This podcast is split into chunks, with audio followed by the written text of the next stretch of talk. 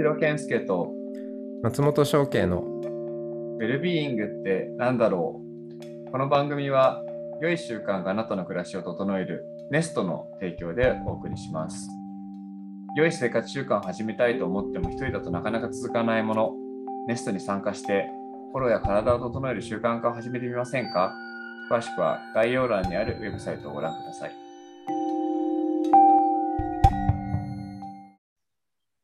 はい、ジョーケさん、今日もよろしくお願いしますよ。ろしくお願いします。えーっと、さてさてさて、なんですけども、えっと、あれ、翔慶さんがこの前、あの、先週？先週か東京に来てくれて、久々にリアルでもお会いしたりして、うん。話とかしてましたけども、なんかその時にもちょっとこう話題になった話として、まあなんかいろいろあったんだけど、あの、まあ、CEO とは何かというか、まあそういうとちょっとなんか、それはそれで語弊があるんだけども、まあなんか結構組織論とかリーダーシップ論みたいな話をなんか結果的にははいはい。まあなんか先週、東京に僕ずっと、普段は逗子にいるんですけど、先週はなんかいろいろと人と会う約束が、まあなんかやっぱ緊急事態宣言が終わって、ちょっと緩んだのかわかんないですけど、わわっと入って、ううん、ん。一瞬窓が開いた感じですね。わわっと人に会いましたね、久々に。うんああ、こういうふうに、なんか人と会って、すごいリアルでこう2時間とか3時間とか話すの久しぶりだなと思いながら、ちょっと楽しんじゃったんですけど、うん。その時にね、あの、まあ、それで言うと、今、イェールの取締役のあの篠田さんと、篠田さんと、あの、イェールの社長の桜井さんと、うん。一緒にお話ししたりとか、まあ、うちの CFO の高橋さんと話したりとか、あとその次の日には、クレイジーの、あの、今社長をやられてる丸山さんと、あと今、執行役員だったかな？執行役員の吉田君っていうお友達とかとか、話とかしたりとかしたんですけどね。うん。まあそこら辺でこういろいろと感じてたところで、なんなんていうか、まあ、こう、組織論、特にこう、社長を中心とした組織論って結構面白いよね、みたいな話が、まあいろいろとあって、なんかまあ、あのーうん、なんかどこ、どっから喋ろうかなっていう感じなんですけど、うん。うん。えっと、まあね、翔慶さんとかと、あの、喋っ、翔慶さんと一緒に篠田さんとか桜井さんと喋ったときは、あの、ちょうどうちの CFO の高橋さんも一緒にいたっていうのもあって、あのああ、ね。そうそうそうそう。そう。で、その篠田さんも、えでーここ日の、元ほぼ日の CFO だったから、CFO って何ですかっていう。あ、そうそう、CFO って何ですか？のをね、ちょっとこう聞いてみたら、やっぱ、その時の CEO の糸井さんとの関係性で決まってるみたいなのが印象的でしたよね。うん。そう。まあ、つまり、えー CFO とは何かっていうことを単体で問うてもあんまり意味はないっていう。うんううんん。その、やっぱ関わりの中でのうん。ものであるし、うん。だから、これが CFO だ、CFO はこれをやれっていうことが、うん。うん、それだけで言えることではないと。うん。関係性の中で決まると。うん。うん。なんかそんな感じでしたよね。うん。なんかだから結構面白いなと思ったら今喋りながらですけど、やっぱアメリカ型というか転職マーケットのジョブスクリプト型みたいなのと、まあ日本のね、終身雇用家族経営型みたいなのあるじゃないですか。うん。うん。で、まあなんか日本だと新卒で入ってぐるぐるぐるぐる回していろんな役職をやって、なんか一人前になっていくっていう話と、うん。他とかだと CFO 募集、ジョブディスクリプション、ブラブラブラみたいなので、うんジョブに合うか合わないかでこう、なんか転職市場を泳ぎ回るみたいな、なんん。まあすっごい端的に言うと、うん。あるような気がするんですけど、なんか、さっき言ったその差分としての CFO みたいなのってどうなってくるんですかね、ノリとしては。そうだね。そっか。いや、そう。あの、まあ、その欧米的な、うん。えーやり方の方が、うん。うん、まあ、CFO なら CFO、CEO なら CEO の、その、プロフェッショナルが作りやすいというか、育ちやすいというか、うんうん逆に日本のあその C なんとかをうんもそうだし、えー例えば、まあ、部署、まあ、例えば人事とかも会社ごとに違いすぎちゃって、うんうんううん。ん、しかも行ってみないと分かんないみたいな感じになってるから、うんうん、あのなかなかそういうこう転職マーケットがねあの育ちにくいっていう話も聞くんだけどでも、まあ考えてみたらjob description がうんすごいカチッとあのできるできるできるものだっていうことによって成り立っていてそういうふうにこうどんどん回していく欧米型っていうのはうん。あの全ては言語化できる、はいはい。うん、あの description うん。にまとめられるっていううん前提のもとに成り立ってんだなっていうまあ目に見えるものしかないってまあ言語化できるものしか存在しないみたいな、確かに。うん、まあすごい機械論的でもあるし、まあ、パーツ的な感じとか枠組みにはめ込まれる感じはしますよね。うん自分を枠にはめに行く感じはしますよね。うんうん。なんか、そうそう、それを思ったし、今逆に僕思ったのは、日本の企業って、まあ僕もそんなに詳しくないんですけど、なんか、なんか、海外の企業って CFO、COO みたいな話とか、なんか、そういうイメージあるんですけど、なんか、日本って、係長、課長、部長、専務みたいな、なんかこう、役職業は縦割りじゃないですか、CFO とか CXO とかって。要はう、ん。それはなんか枠をちゃんと決めてるんだけど、日本のなんか企業って、クラスな感じ？が、階層はあるけど、縦がないみたいな。うん。縦はどこでもいいんだけど、クラスがどこかが結構大事みたいな、なんかあるような気もしました。うんあるねうん。そうそれはせいぜい言われるのがなんとか畑で言われるだけであって、はいはいはいはい畑畑でしかないんだよ確かに、そこで育ったけども、みたいな。うん営業畑の人間ですけども、みたいな。今は何々言っております。うん日本の組織論とか、まあ、それは、あの、もしかしたらアジアなのかもしれないですけど、まあ結構こう、横、横にこう、クラス、階層は作っておきながら、縦はどこでもいとわないよ。でもなんか出世ゲームっていうのは、いろんなところを、こう、いろんな縦、縦のところを経験しながら上がっていくのが日本の感じなのかうんそうだよね多分な。うん。でもなんかそれはそれで逆効果あるっていうか、暗黙知ばっか増えてっちゃって、その組織ウェイはわかるけど、転職したらもう何が何だかわかんないっていうのがあるから、うん。なんかまあ今ね、多分どっちも進化してると思うし、どっちもなんか庭になってると思うんですが、あえてそうやって分けたとしてきたら、両方とも限界がある感じしますね。うん。そう思う。まあそういう意味で言うと、さっき言ってたような、その、差分としての CFO みたいなのってのは、うん。結構ちょうどいい塩梅かもしれないですね。役割をありながら組織に対してこう、ポジショニングを変えていくし、なんとなく CFO なんだけど COO もできたりとか CMO もできたりするかもしれないけどみたいな感じとかあるのかうん。あの 基本的なそのディスクリプションこういう役割ですよっていうののな、うん。まあ筋は、まあ、CFO というからにはうんうん。まあこの辺は入るよねっていうのは決まりつつもうんでもそこでこう表現しきれないものとか、うん。うん、いやそこはやっぱチームプレーだからあの書いてようと書いてまいとこれね関係性の中で拾うものは拾うしみたいな、うん。うん、っていうことを差分っていううん。ことでまああのこの前の話だと篠田さんは表現してたのかもね。なんか、詳しくないんですけど、詳しくないからそこに突っ込んでいるかちょっとわかんないんですけど、サッカーチームみたいだなと思いましたね。うんあるいは、エージェント、なんかその選手がいて、フォワードなんだけど、フォワード、まあ、わかんない、センターフォワードっていう一応肩書きがあるんだけど、このチームに来たらセカンドトップやってねとか、うなんかんウィングに行こうねとか、で、逆にそういうもともとセンターフォワードみたいな人が入ってきて、その人が大型新人とかだったら、なんか他のチームのメンバーがその人を中心にちょっとポジションの肩書きを変えざるを得ないみたいな、うんなんかサッカーって分かりやすく11人だから、その差分でみんなが微調整して、なんか肩書き変えたり役割を少しずつ変えてるんじゃないかなっていう気がして、ああそうだろうね。うん。うんでもなんかその転職するときにはある程度自分の肩書きってあるじゃないですか。なんかフォワードもディフェンダーもキーパーも何でもやりますみたいな、なんかわけではないと思うし、うんなんかそこら辺が面白いような気がしましたね。ねまあ同じえっと同じ肩書きというかそのポジションでもうんうんまあその身体能力も違えばうん。うん、なんかね、その、取る、うん。取る作戦うん。の動ちょっとこう、まあ、癖とかもあるだろうし、うん。そこでまた、うん、そこはそこで周りは何にも動かないかっていうとそうじゃなくて、うんう。ん、 responsive に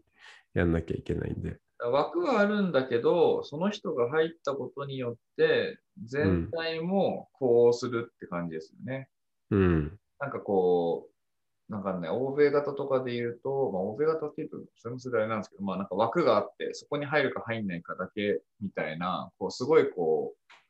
う、なんか、そう、そういう、でも枠が、細かく枠が分かれていて、パーツパーツでこう見ていくような感じ。うん、逆に日本企業とかだと、とりあえず新卒で入れみたいな、総合職か一般職か見て帰らない世界であって、そこからだんだんだんだんなんか、もう多分あんま分かれてもいかないみたいな話があったときに、どっちかっていうと、こう枠は、枠はあるんだけど、そこに誰かが入ってきたら、それにこう、ちゃんと全体が反応して、なんか、ちょっと全体の形も少し変わるみたいな、枠がありながら、枠が硬すぎないみたいな、柔らかい枠みたいな感じなんでしょうかね。うん、アマチュアリズムとかそういう感じかもしれないな。だから、やっぱり、越境していったりとか、ある程度自分の領分がありながら、うん。そうだよね。その差分の部分は結構こう、どどんなに CFO としてのプロフェッショナルな人でも、うん、ちょっとこぼれそうな球を拾いに行くときには、うん。うん、普段あんまやんないこともやったりとかして、そこにはアマチュアリズムが発揮されたりもするし、うん。その人のね。うん。うん。でも、そう、そういう、そういう仕事って、仕事って別になんか、まあ、チーム戦で全体で成果を出すっていうのもあるけど、うん。それ自体が大事な人生の一コマだから、うん。思いがけずに、なんか普段全然やんないんだけど、なんか本当に誰もいなさすぎて切手張りをやることになったんだけど、意外と楽しかったみたいなのってあるし、うん、まあ人生をカラフルにするのは結構そういう差分の部分だったりするかなとは思いますよね。そうですね。なんかだからやっぱり、すごいこう、僕の多分人生のテーマであり、社会的にもそうであってほしいなって思うのは、そのカラフルで多様でありながら、とはいえカオスじゃなくて一貫しているコヒーレントな状態っていうのをどう保つかっていうのは僕はすごい考えてることなんですけど、やっぱ自分自身の人生としての、なんていうか、ミッションなのかビジョンなのか、 calling なのかわかんないけど、ある種の軸が coherent にありながら、でもそれに縛られすぎずに、社会とか他人とか他者とかと responsive になりながらカラフルにいろんな仕事をやっていくっていう、なんかその感じなんでしょうね。うん。なんかそれがちゃんとみんながこうし合って、一人が変われば全体が変わるんだけど、でも変わりすぎない、カオスにはならないみたいな。でもみんながちゃんとその部分の存在をちゃんと認識してるっていう感じができるといい組織なんだろそうね。まあそれも、うん、行ったり来たりもあるだろうし、あと組織のサイズとかもあると思うんですよね。その、うん。まあ、おまあ、あえてね、ステレオタイプ化して言う、言うまあ今の話で言うと、こう欧米的な、うん、もう枠組みかっちり決めて、うんうんうん、まあとにかくガシガシ進むっていううん。はいはい。うん、でやるともうその差分とかどうでも差分のところで落ちていくものはもういいよみたいな、うんううん。ん、まあそんなのはもう放っておけとにかく前に進めっていう。なんかそういう勢いを出す時とか、うん。うん、何かちょっともううん。まあ痛みを伴ってもうんなん。か進まなきゃいけない時とかって、まあ改革の時もそうだし立ち上げの時とかもそうだし、うんには割と効果を発揮するようなのもあるのかな。まあ、えーカルロス・ゴーンとか、まあ、今ちょっとどういうイメージかわかんないけど、でも多分、あの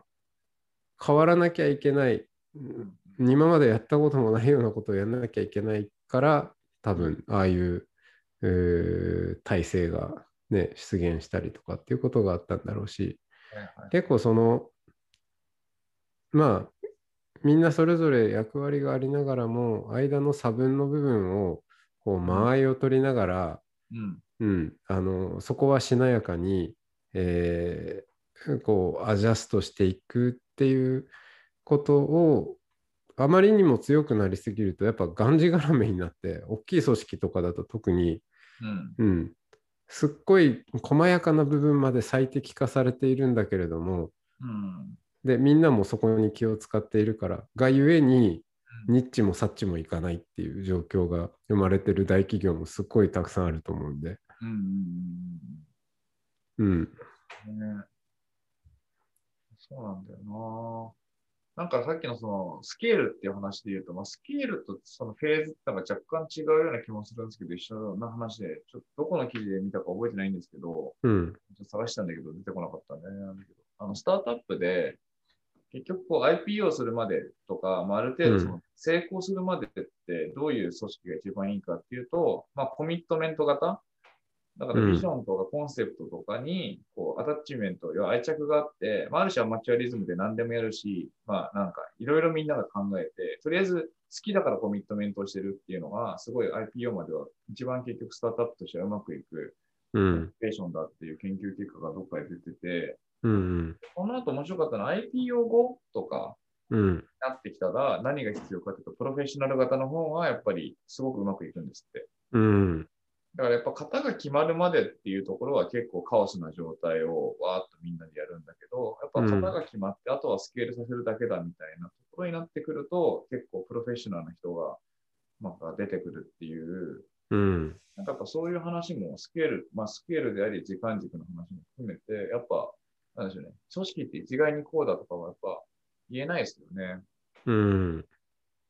うん。なんか、そうそう。なんかそこら辺もそう、なんかすっごい多分、その本当に一人が始めるっていうところからで言うと、あのティール組織とかでいうレッド、アンバー、オレンジ、グリーン、ティールみたいな話って、あれ多分本当は多分全部の組織が全や、全、全プロセスを多分すごい無意識化でやってる気がするんですよね、最初は。うん、やっぱ自分が自分に対して命令するみたいなところからして多分始まんないと思うし。ああ、だから、あの、まあ、言ってみれば、個人事業主でも、うん。ティール組織、まあ、一人ティール組織の 成長プロセスを言ってるかもしれないっていう。そう、人類史と同じような。うん、なんかやっぱりすごい僕は、まあこれ、もしかしたら成功例もあると思うんで、一概には言えないですけど、僕の経験則として3人で共同創業するときに33%ずつ株を渡す多分ね、全然うまくいくいかんイメージが僕はしないんですよね、結局、うん、経験上。だからああいうのってやっぱりこう、なんだろうな、最初は誰かの思いとか誰かにこう依存する形でやっていった方がうまくいくんだろうなとか、うん、なんかコミットメントするよりどころみたいなものもすごいそこで大事になってくるんだろうな、みたいなのは結構思ってて。で、まあ今の話はちょっと延長なんですけど、もう一個その、あの組織論で、その、桜井さんとか篠田さんとお食事行った後の次の日に、クレイジーの森山さんと吉田君とご飯行った時に、なんかすごい面白かったのが、うん、あのまあ、ちょっと、どこまでクレイジーな話をするのか微妙なところなんですけど、まあなんかこう、森山咲さんと、えっと、えっと、宮本さんが、二人がご夫婦でかつ、まあなんだろう、代表的な感じでやられてたところがあって、このまあ、この前、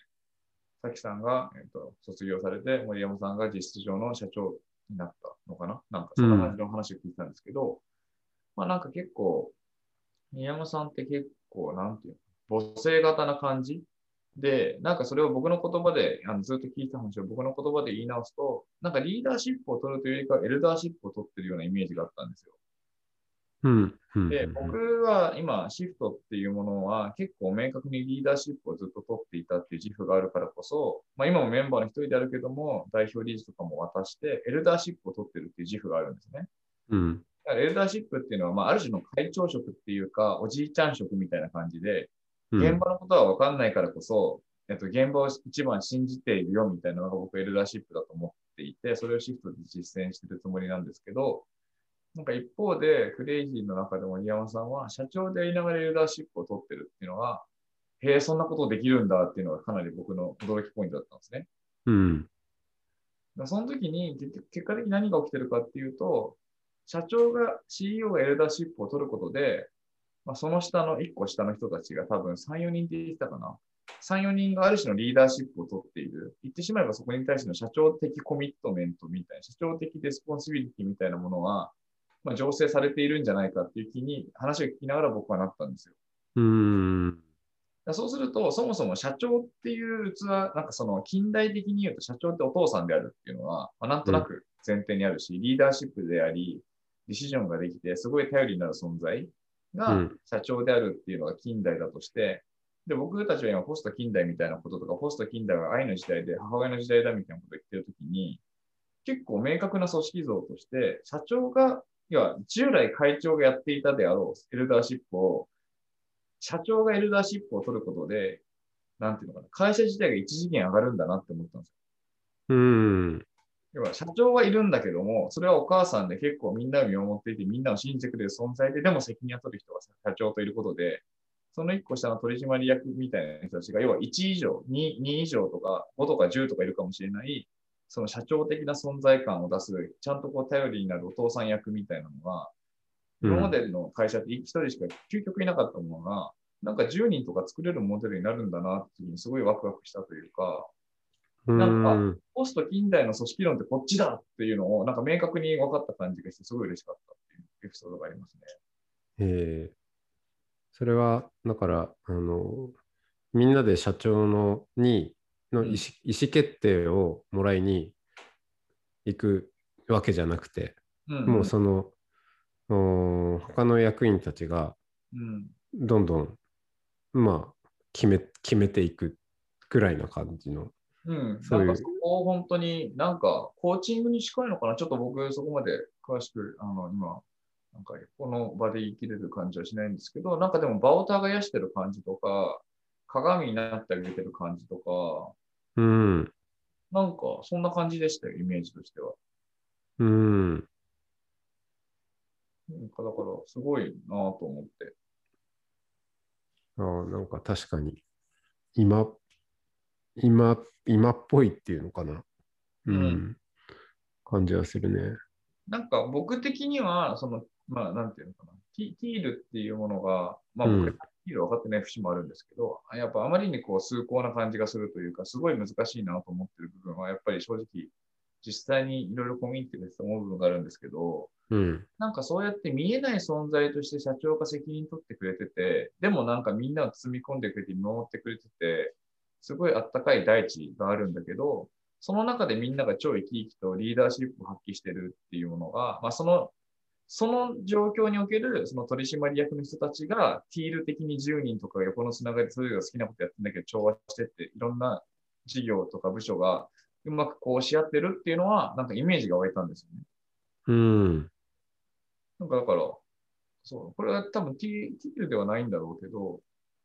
そこはいけそうだなと思いつつ、ただ僕は今すごいネストで自分は不正を、不正的リーダーシップとしての CEO をやってる自負があるので、なんかどっかで自分自身が大きく自己変容しないと、まあそういう状態には自分はなれないし、まあなんかシフトにおいてはそうなったんだけども、ある種一線を除いてエルダーシップになったりしたりするから、うん。そこを CEO をやりながらエルダーシップになっていくってどういう気分なんだろうてか、僕がどういう変容する、していくとそういう道が開けるんだろうみたいなことに思いを馳せた一夜でしたね。うん。まあ、あの、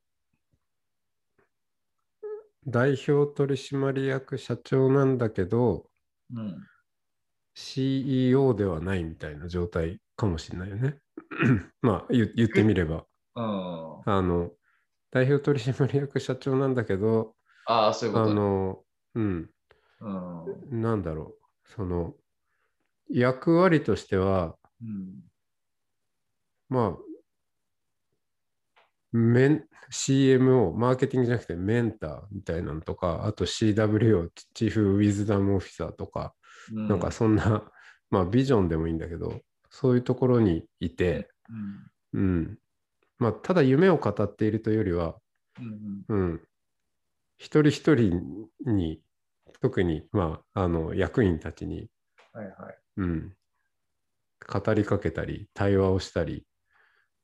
うん。みんなが、うん、引っ張っ、うん、